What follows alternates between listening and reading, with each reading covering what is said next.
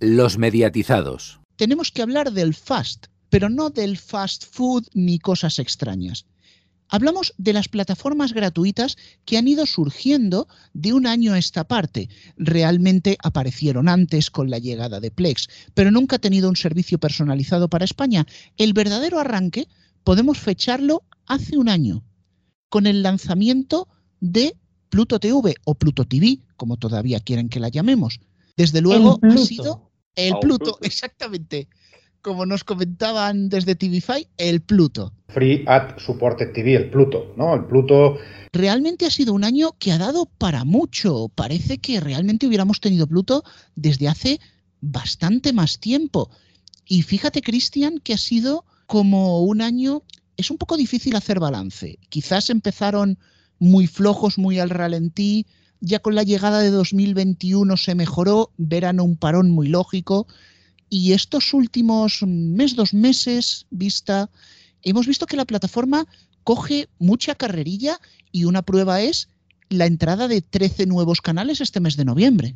Sí, evidentemente todavía está bastante lejos de llegar a, los increíbles números que, de los que gozan Estados Unidos. También allí tiene más tiempo y fue el primer mercado donde eh, vaya con CBS abrió esta plataforma. Y también hay muchos más millones de personas. También, sí. Pero bueno, eso al final no tiene nada que ver, porque, por ejemplo, en Latinoamérica sí que hay menos canales y son 500 millones. O sea, tampoco, tampoco, tampoco tenemos ahí, eh, eh, digamos así, no podemos poner ese, ese ejemplo. Pero sí que es verdad que Pluto TV, para ser eh, una plataforma que de la cual tampoco tenemos datos, porque realmente no hay datos. Mire, mire, hemos estado buscando todo el equipo de los mediatizados datos para intentar completar esta tertulia, pero nos ha sido imposible de saber los usuarios activos reales que tiene Pluto TV, pero sí que es verdad que es una plataforma Bueno, que por un lo menos matiz, se ha un hecho matiz, notar.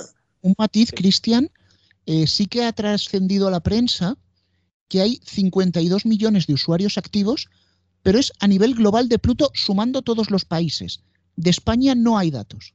Exacto, y por cierto, sí que es verdad que antes de, antes de que vaya con CBS fuera adquisidora, eh, adquiriera esta, esta empresa, mejor dicho, eh, sí que ya hacía intervención, creo que fue en 2014, si no me equivoco, cuando empezó en Estados Unidos. Claro, la, idea desde luego de Pluto TV de hacer un compendio de muchos canales, es verdad que hay temáticas donde se queda bastante cojo, ya sea la de noticias, ¿no? Euronews con cuatro minutos de retraso, lo que es última hora, última hora no es será un poquito menos de última hora. En este caso, pues sí que es verdad que queda a lo mejor todavía terreno por descubrir, pero desde luego la entrada de muchos canales y sobre todo el rápido ascenso que ha tenido los canales FAST, muchos de ellos, aparte, hechos por, eh, por productoras, tanto de cine como de documentales, ahí tenemos casos como los canales Love Nature, eh, Runtime Cine Series, eh, Dark Matter TV, My Time Movie Network, bueno, y tantísimos otros que, que emiten ahora mismo las plataformas, desde luego ha hecho que Pluto TV acabe teniendo una oferta bastante competente para ser, recordemos, una plataforma a coste cero y no, solo eh, no solamente a coste cero, sino que no requiere ni siquiera de un registro. Es un gran acierto y desde luego más gente quizás debería de conocer una oferta que por lo menos como complemento a la TDT, siendo gratis, está bastante, bastante bien, las cosas como son. Yo creo que el, el- el tema del FAS, por cierto, que a mí me gustaría en algún momento saber por qué le ponemos todo nombre en inglés. Plataforma gratuita tampoco es tan difícil, pero bueno, Bueno, no bueno, pasa nada. que eso a las Es que no empresas es también les encanta, ¿eh?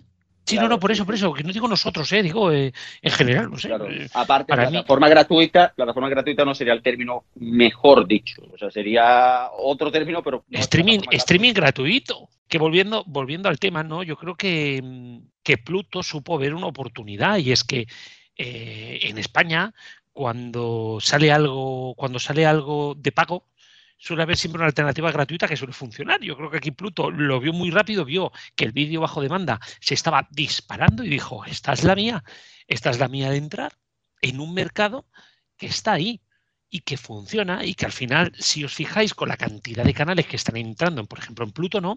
Eh, es una demostración que o, o va fatal y está metiendo mucho porque va fatal, o va muy bien y tienen una de dinero para ir metiendo cada vez más contenido, ¿no? Eh, al final, bueno, muchas veces hablamos de la muerte de la televisión y tal y cual.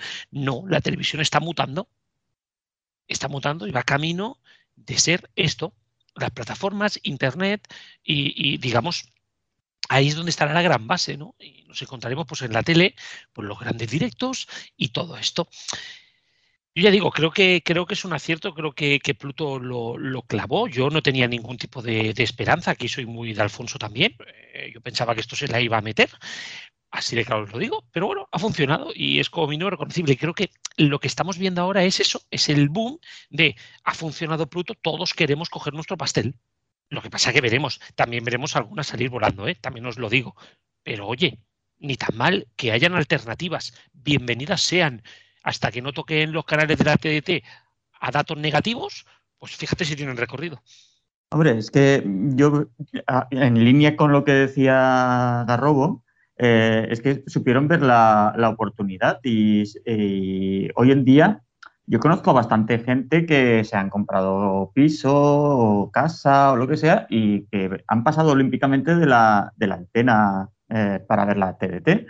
Y claro, todo el consumo que hacen es online. Y, las plataformas, las OTTs, eh, les han venido muy bien con Netflix, Prime Video, pero claro, para ver todo eso tienes que desembolsar dinero.